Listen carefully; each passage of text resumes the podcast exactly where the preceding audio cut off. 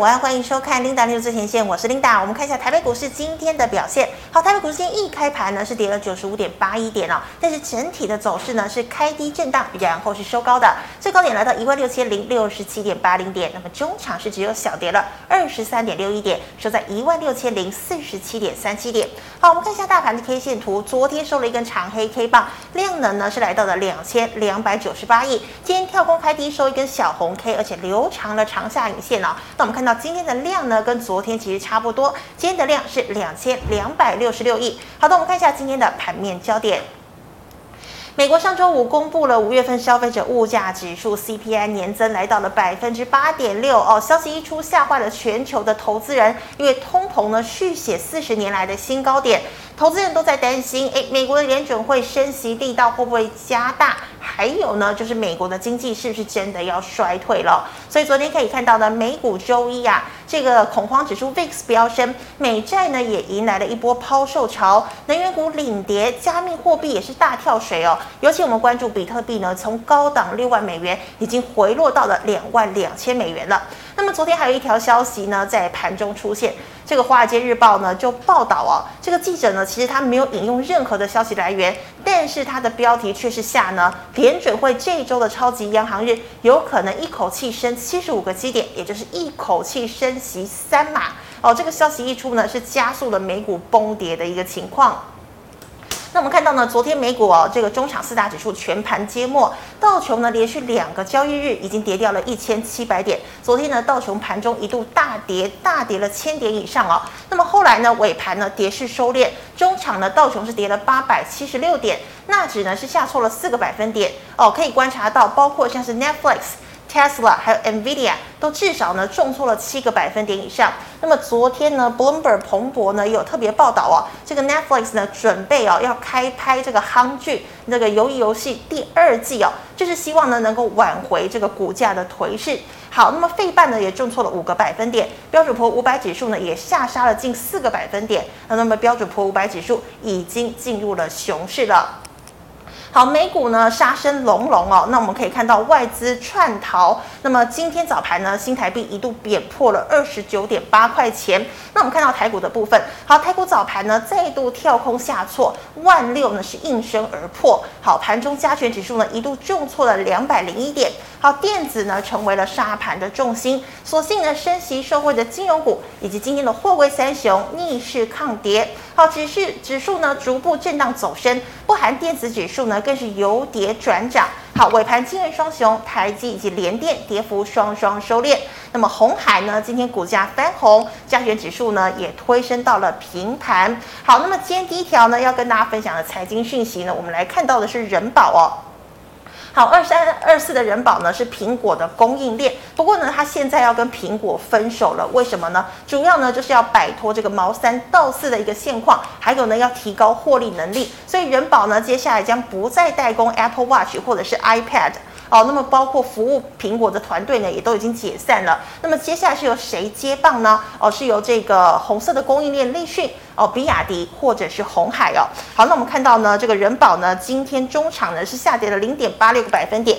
收在了二十二点八元。好，再来看到今天盘面哦，很强的就是低轨卫星了。好，低轨卫星我们看到网通厂股价呢今天率先翻红，神准今天大涨了八个百分点，建汉也是大涨哦。那么像是台阳、启基、中磊、智毅逆势走高。好，金元电以及正文还有智邦都是翻红的。那么美国通膨压力加重，好，市场猜测联准会可能由原先升息两码转为升三码。那么金融呢，成为今天主要的撑盘要角，金控呢几乎全面的逆势走升，以国票、中信、玉山第一以及华南金涨幅比较明显。好，银行股呢，则是以高雄、联邦、台中、上海商银、王道银、台企银涨势最佳。好，金元四雄、台积以及联电的跌幅缩小了。不过昨天外资卖超第一名、第二名就是联电跟台积电。好，世界呢率先翻涨，那么力积电股价呢还是比较弱势。IC 代工则是以华邦电、文茂、合金还有环球金领先上涨哦。最后我们看到哦，这个美国总统拜登呢点名啊，这个航商赚暴利哦，就是通膨的元凶，运价呢非常的不合理。但是今天货柜三雄阳明抗跌，更率先逆势上涨了两个百分点。好，长荣以及万海呢跟进回升到了平盘上下喽。好，以上是今天的盘面焦点，我们来欢迎陈建雄老师，老师好。哎，领导以及各位投资朋友，大家好。好，老师，我首先要请问你哦，我们看到哦，美股呢重挫，那么台股今天一度跌破了一万六千点，好险呢又站了回来。那请问台股会不会跟进美股，一口气赶呃这个快速赶顶，再跌破前低一万五千六百一十六点呢？好，我想啊，这个 K 线图是我盘中列印的哦。那你看，这尾盘最后的 K 线图是收红的，而且收了蛮长的下影线。是。那当然，我们看到今天呢，是算是第二个跳空缺口。好，这两个跳空缺口，基本上我们认为呢，技术面的分析来讲的话，通常来讲会有三个跳空缺口做做赶底。第一个跳空缺口呢是个突破缺口。那第二个跳空缺口呢，是所谓中继缺口；第三个跳空缺口是捷径缺口。是，所以如果说出现三个跳空缺口的话，差不多已经见到差不多相对低点区了。嗯。那这里只出现两个两个缺口。是啊。不过呢，我们可以看到呢，它这里呢往下跌的过程中，今天为什么留很长的下影线？最主要是它正好回到了前波盘整区的一个相对低点。嗯、啊，这里在一五八九零附近。好，所以它今天碰到一五八九零以后呢，开始留下满长的下影线。所以这个地方来讲的话呢，到底台股止跌了没有？我们先观察一五一五八九零。如果这条趋势线呢，它能够持持续的守稳三天，表示呢，这个台股短线上呢已经跌不太下去。尤其呢，在昨天美国股市大跌的情况之下，我们台股今天留那么长的下影线。可见呢，有人在低档区做一个逢低布局、逢低承接的动作，而且呢，它技术面它也正好回撤这个前波低点来做个守住的动作。所以呢，我们近期就观察一五八九零，如果连续守稳三天的话，那我们认为呢，虽然这两个跳空缺口还没有出现第三个跳空缺口，不过呢，这两个跳空缺口呢，已经很明显告诉我们，恐慌性的一个卖盘呢，已经在这两天宣泄告一段落。所以这个地方就有出机会出现。尤其如果说这这个礼拜的下半周呢，要正好要升升息嘛，对不对？那如果说大家预期是可能是升息三码，可能会有三码这么多，所以最近还有跌那么多。但如果说没有升那么多，如果升两码的话，那台股呢就会跟着美国股市会做一个比较大幅度的反弹。哦，原来是这样。好，那么老师，我再请问你哦，我们知道呢，现在呢这个就像你说的，可能呢要一口气升息三码，那所以金融股应该会受惠啦。但是金融股之前呢也跌了一波，现在拉回是不是好买点啊？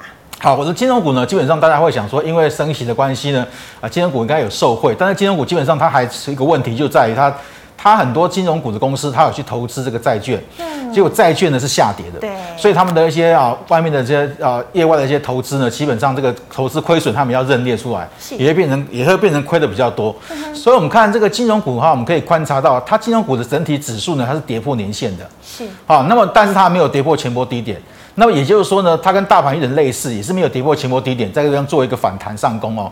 所以我们看到下一页，下一话，金融股的话，我们可以看到比较明显的代表股是国泰金跟富邦金。我们现在先看国泰金，你看国泰金基本上它也是跌破这条年线，而且它比这个整整体的金融股呢，它还相对的弱势。是。那我们看到为什么要看国泰金呢？因为国泰金呢，它去年是赚赚了十块钱，它算是国泰金跟富富邦金是金融股的指标。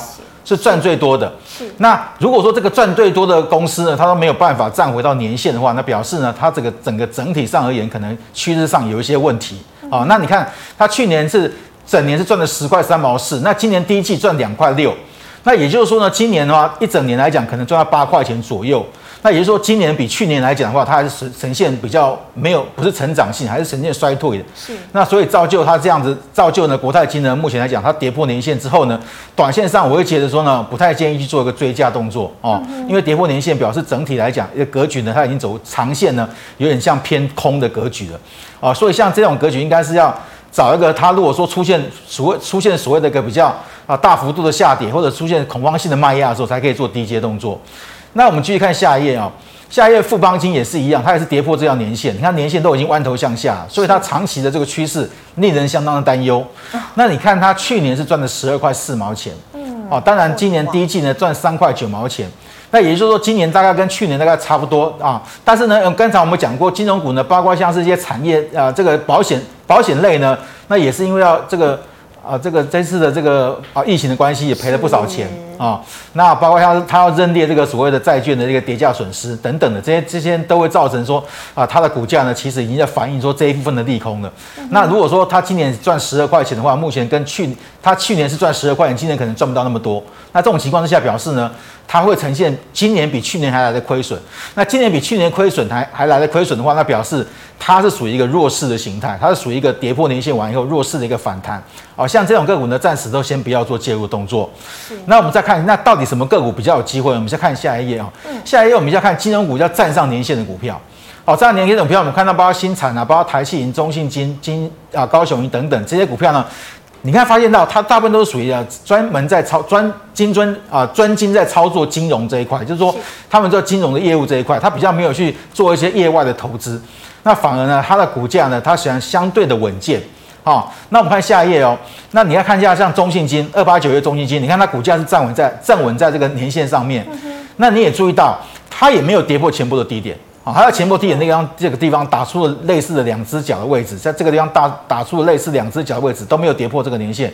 那你看它去年是赚两块七毛钱啊，今年光第一季就赚了零点零点八，所以今年一整年呢有可能会赚到三块钱左右。啊，如果说以三块钱的话是比较好的预估，那如果说以正常来讲的话，至少跟去年差不多。那以这样子来看的话，它本益比目前二十六块的话，本益比大概十倍左右。所以呢，它不算是一个啊位置位位置很高的一档个股。所以目前来讲，它守稳在这条啊这个年线之上，而且守稳在这条区间之上，那本益比大概十倍左右。所以像这种个股来讲，逢低呢可以留意找一个啊低阶布局的一个机会，它应该短线上它应该会有一个反弹的空间。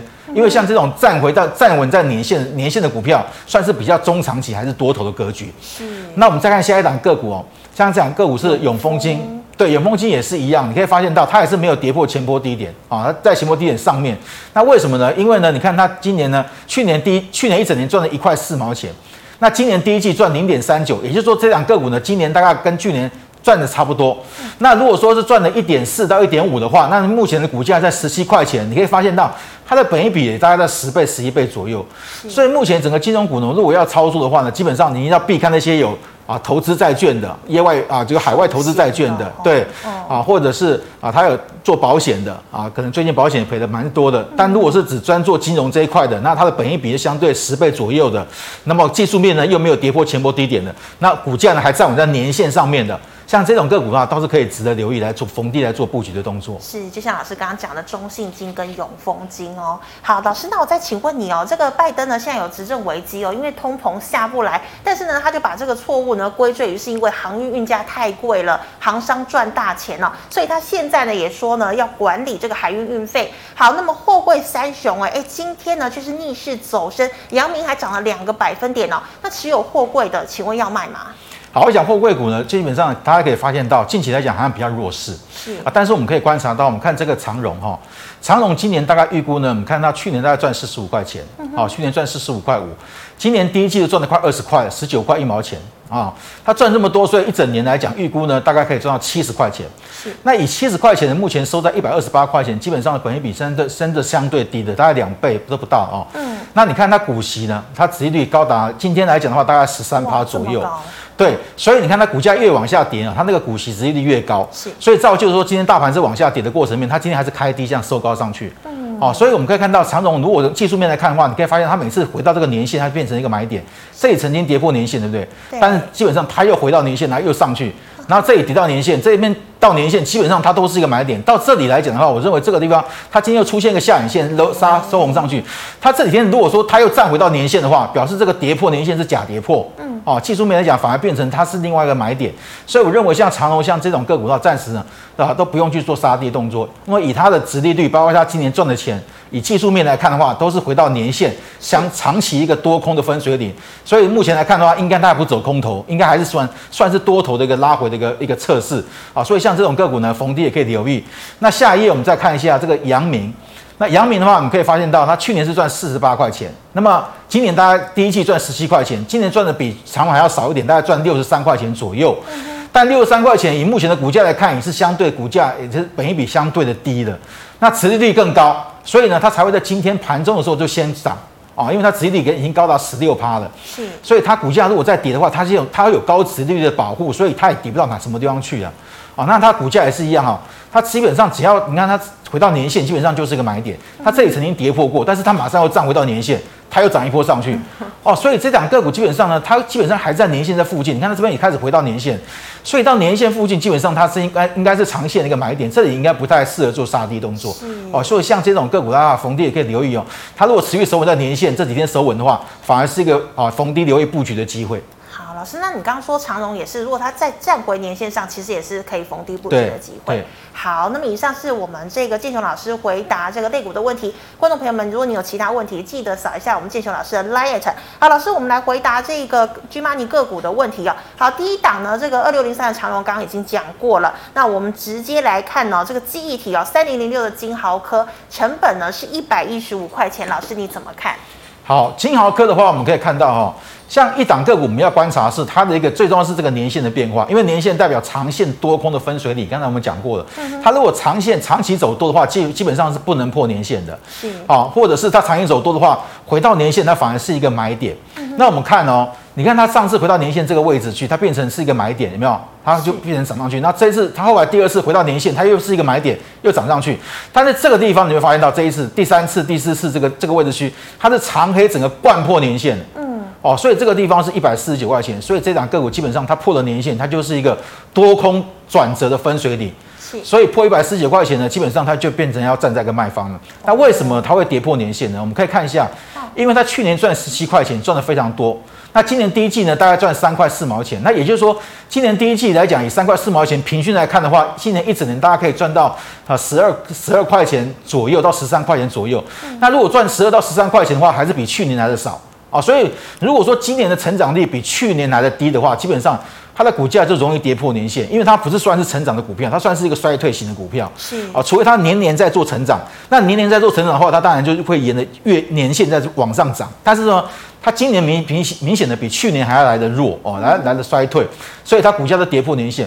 像这种跌破年线的股票，你可以发现到，应该跌破了以后就要设停损。那如果说这个地方没有出的话，那我们看到现在这个位置，它已经有跌破了前波低点了。哦，所以像这种是领先呢、哦，领先美领领先这个大盘跌破低点的股票，它算是一个非常弱势的股票。是，像这种弱势的股票，我会建议呢反弹做换股的操作。哦，嗯、那反弹到什么地方是比较大压力？就是前波这个低点。嗯，啊、哦，这个低点，因为这里已经形成蛮大的套牢区了。嗯，哦，这里本原本你看这原本是到前波低点说，照理说这边它它有个支撑点的，它是没有跌破的。是，这个地方大概盘整大概大概半个月左右。啊、哦，这个低点在盘整半个月都没有破，但是最近呢把它灌破了。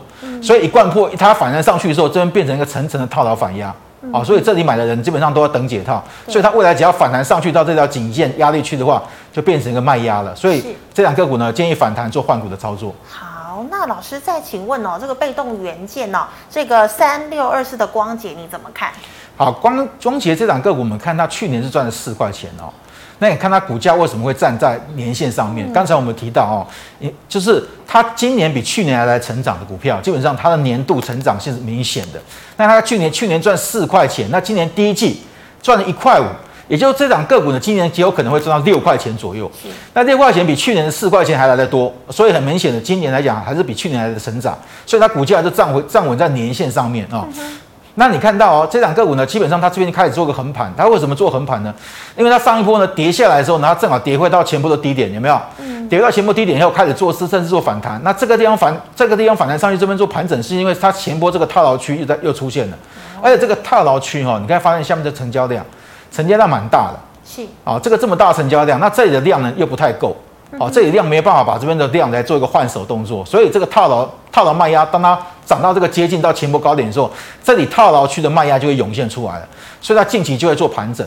那但是呢，因为它的业绩也算不错哦，如果说以赚六块钱的话，它基本上呢，基本上在七十块钱到七十五块钱支撑蛮强的。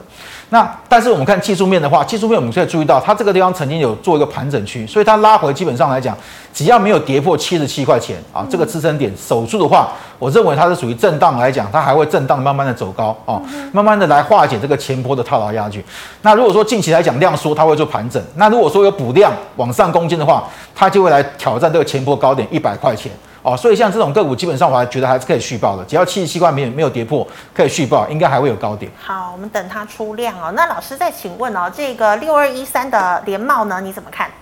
好，六二一三的联茂，我们可以看到哈、哦，它的股价呢也是跌破了年线啊、哦，破年线，那年线都弯头向下哈。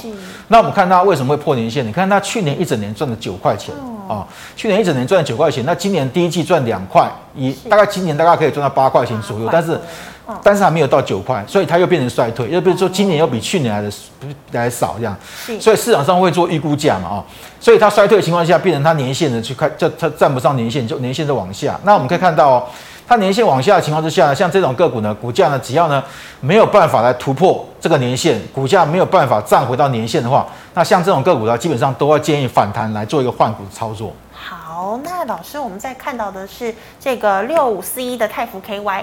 好，泰福 KY 这两个股呢，EPS 很难估。哦，你看它像这种生技股，其实 EPS 很难估，因为它如果说它个药证啊，突然突然通过了，或者什么新上市的药一通过，它可能变亏损的啊，可能五块十块，然后一一赚又赚了五块十块，啊，对，它是暴涨的，像这种属于暴涨暴跌，所以你看它股价也是属于这样暴涨，然后暴跌下去啊，因为他们它的 EPS 很难估，你看它去年是亏损多少？去年亏损四块七毛钱，是，那今年第一季呢还没有赚钱。啊，那但是因为这家公司为什么它这边会拉一波上去？就是因为呢，它的治疗乳癌的药呢被被这个原厂啊，它的治疗乳癌已经出来，但是呢，它又跌下来，就是因为呢，它被原厂提出这个专利的诉讼啊，专利的诉讼，所以股价呢就在盘整。这种诉讼来讲的话，当然我们没办法评估说到底公司会告赢还是告输了，是因为如果告赢的话，它就大涨了嘛，啊，如果告输的话，它就它就快往下跌，对，所以这种个股目前这盘整原因就是它盘整待变嘛。哦，那盘整待变的情况下，基本上也只能用技术面来操作。不过呢，我认为这样个股的它属于暴涨暴跌的情况之下，技术面如果突破前波高点的话，应该短线上是可以来做介入。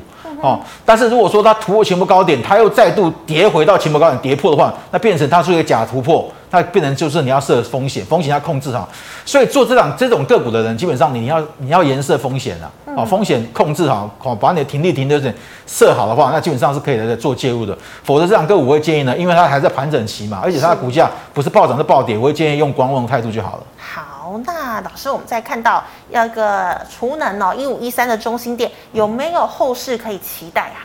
好，中兴电来讲的话，它是属于电动车跟风力发电的概念股，我们可以发现到哈。它的股价呢，这一波拉升上去，特别是最主要跟绿电有关。好、嗯，那我们看到它最高拉到五十八块钱这个地方，后来快速的往下面做拉回，这拉回幅度蛮深的哦。它是拉回这么深，为什么它能够止住？因为它正好回到这个年线支撑点了。哦，因为之之前这个年线它是一个压力区的，那压力区它过不去嘛，那这个地方一旦突破，就压力跟支撑变成互换了，是哦，转换了，变成说，变成说它突破这边是一个一个啊、哦，变成压力变成这个支撑，所以当它回到这个支撑点，它就撑住了啊、哦。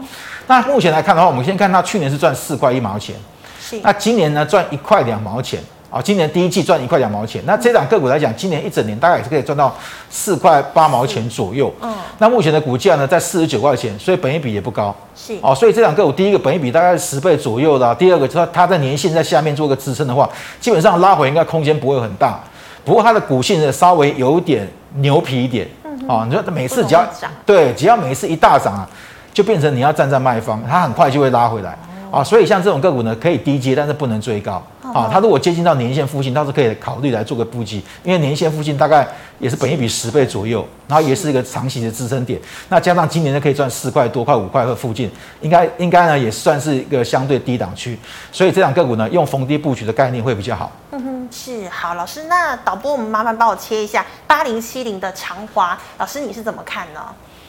好，长华这档个股我们可以看看到哈，嗯，它的股价近期在拉回的过程里面都属于一个震荡的格局。那你可以发现到最近呢，投信也没有买超。那这边我们要特别注意，投信在六月份会有做账的行情，因为六月因为四月份、五月份亏损蛮严重的，嗯，所以他们只剩下六个月份来做拉抬动作啊。所以六月份基本上我们要专关注的是法人有没有进场去做买进的个股。像这两个我们可以看到。法人基本基本上在低档区呢，做个做个杀出来以后呢，股价开始震荡走高上去，所以法人把它卖掉，但是股价却反而不跌反涨，表示有另外一批的特定买盘进去。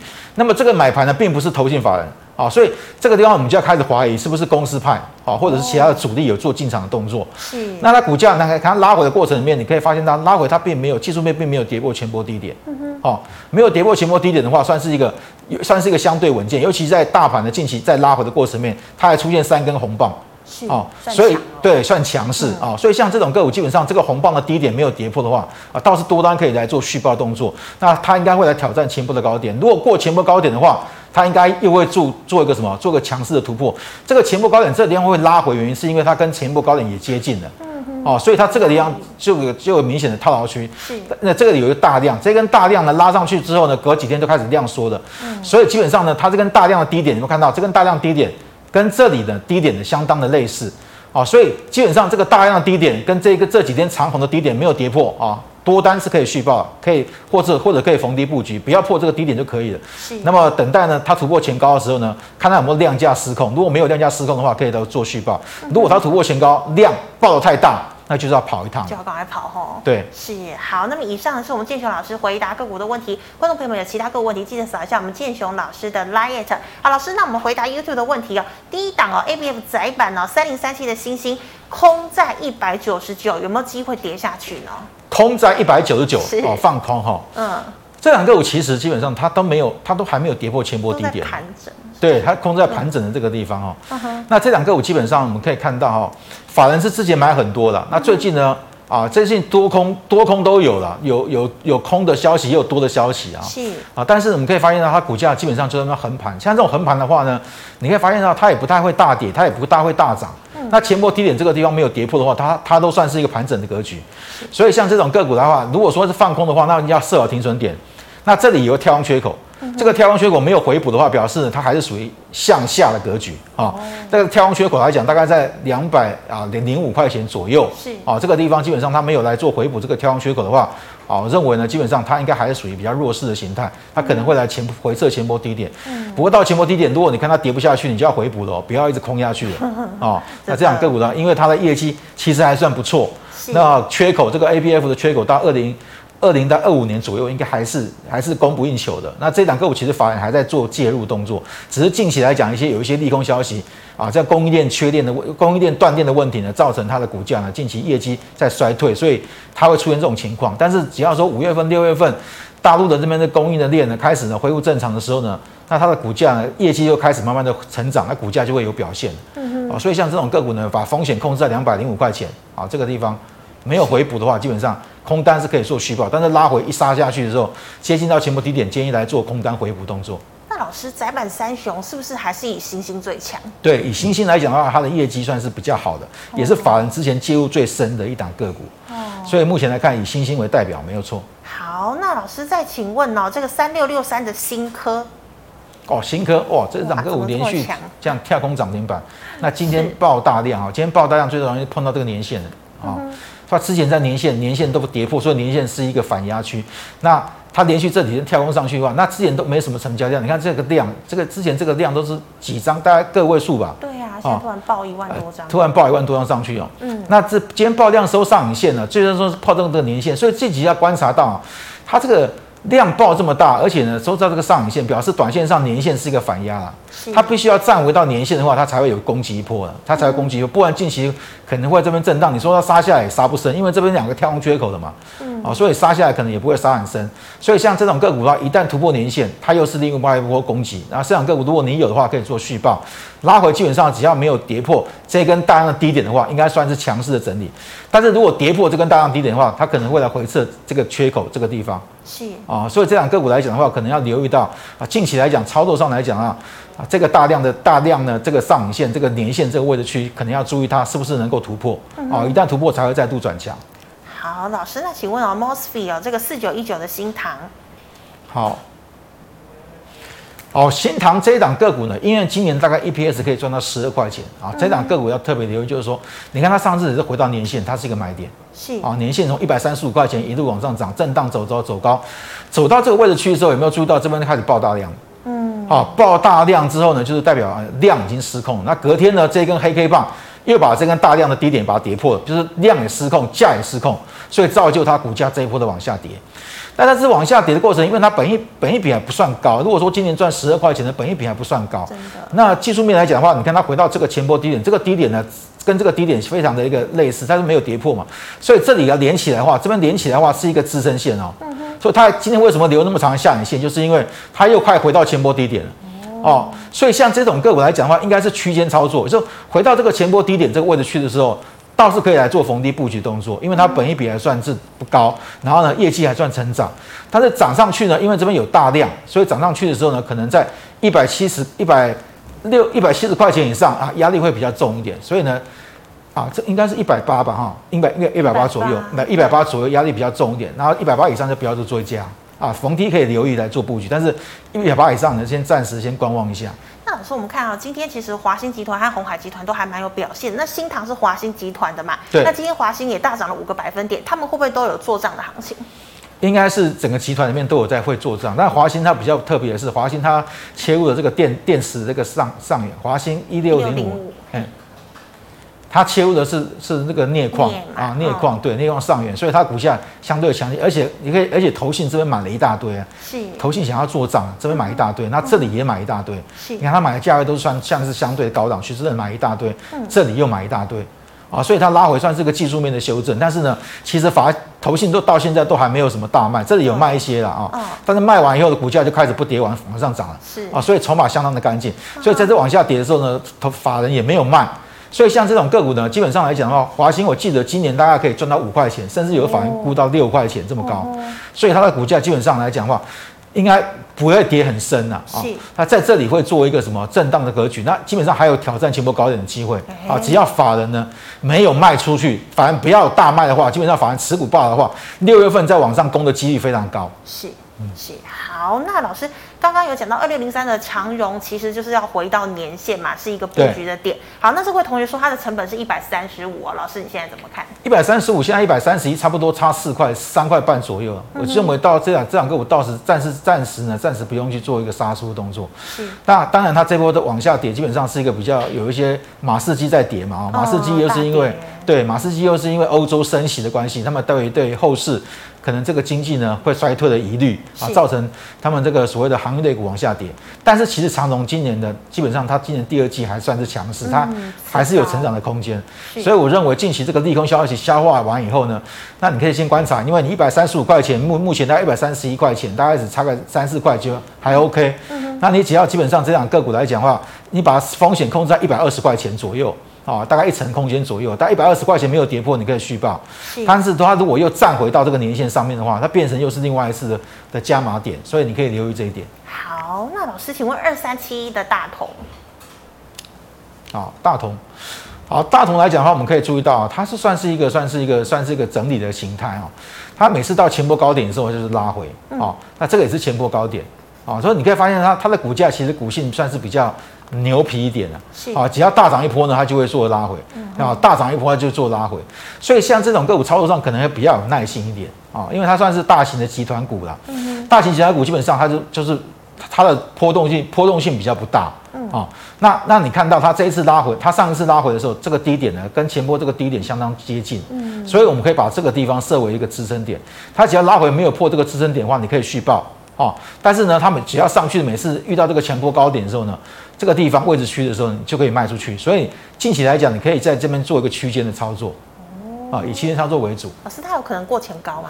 过前高要代表要基本上要带量，因为你看这根这根大量哈，这根大量量爆非常大，是，而且呢爆量收黑，啊，所以这个地方是曾经创新高，盘中这边一度创新高，所以很多人可能创新高去追，但追结果套牢了，对，所以造成它的股价呢近期来讲做个修正，因为这里呢出现量价失控，啊，这里量价失控了，所以它股价要创新高的话，基本上它可能要更大的成交量，可是以目前来看，这这种成交量比较难得会出现，啊，所以我认为大概区间操作为主。好，老师，那请问了，八一零四的来宝，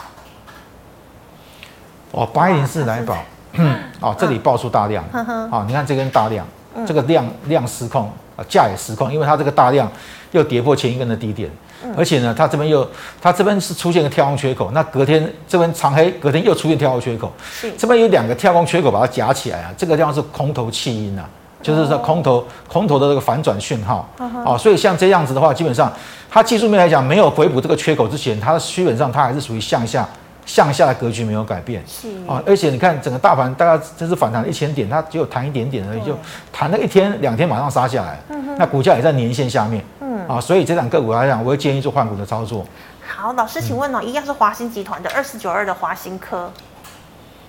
华金科这一波反弹相当的弱势哦，你看它这一波的这一波反弹上去完以后，它要快速的往下面做拉回啊。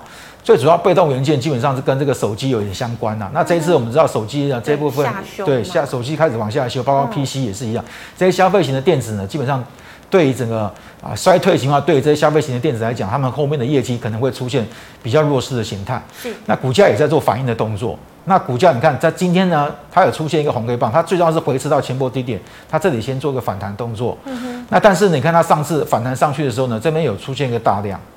那这根大量，你看它它往上攻的过程里面呢，它这个量又没有来做个突破，所以呢变成量价背离，嗯，量价背离往下跌，那变成说这个地方已经变成套牢量了，嗯、啊，这个地方已经变成套牢量，所以未来反弹上去来讲的话，这个地方压力就很重，哦，所以我认为这两个股反弹呢要换股动作，因为它算是相对弱势的一档个股，啊，像这样这种个股的话，我们建议反弹换股操作。